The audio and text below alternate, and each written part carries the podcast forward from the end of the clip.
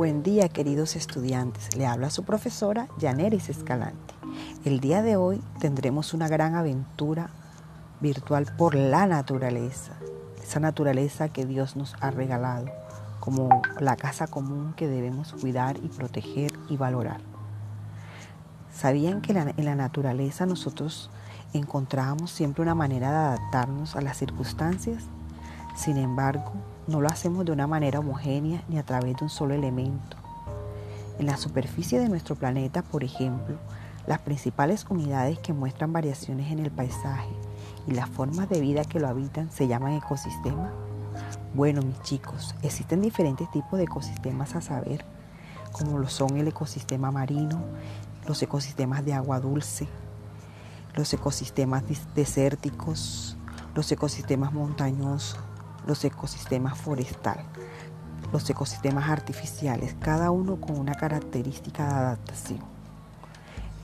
Más adelante estaremos hablando de uno en particular, de una ciudad hermosa, bella, nuestra querida Santa Marta. Ella, la mágica, la hermosa, la cálida, la que lo tiene todo.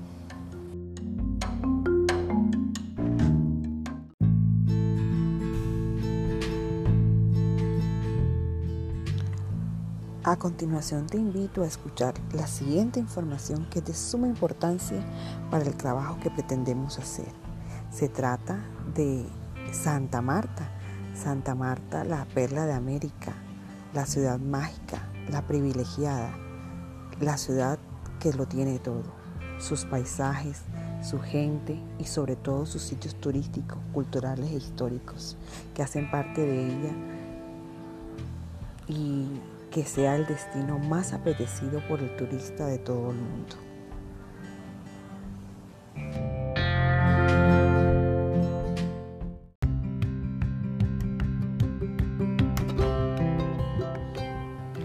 ¿Sabías que nuestro distrito de Santa Marta cuenta con un gran privilegio debido a su posición geográfica, ya que su territorio comprende áreas marinas del Mar Caribe, de la llanura costera y de la Sierra Nevada en todos los pisos altitudinales, siendo recorrida por varios ríos importantes.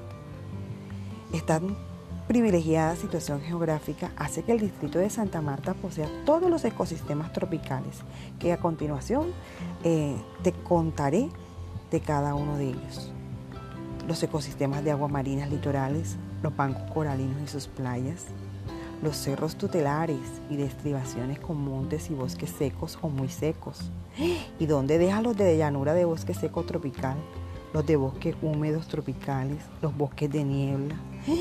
Y algo tan maravilloso que encontramos en la Sierra Nevada, los de páramos y nieves perpetuas, los bosques de galerías y los fluviales o de ríos y quebradas.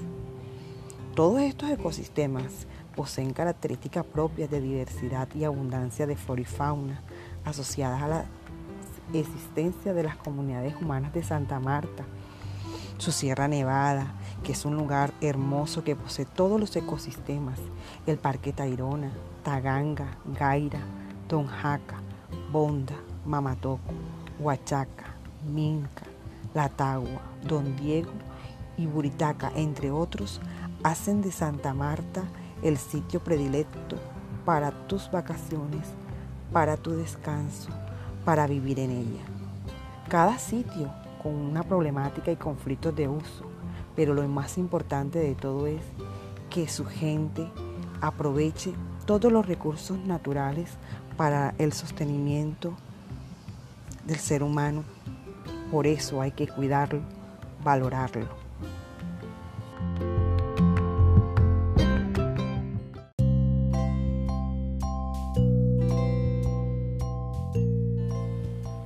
Para cerrar esta aventura, te dejo con una frase célebre de nuestro Nobel de Literatura Gabriel García Márquez. Más que una ensenada propicia para las vacaciones, más que un magnífico fondeadero para los barcos internacionales, la bahía de Santa Marta es una sensación, una apacible sensación de quietud, de bienestar, de mansedumbre. Podría decirse por su extraordinaria belleza que no es un paisaje, sino una ilusión óptica.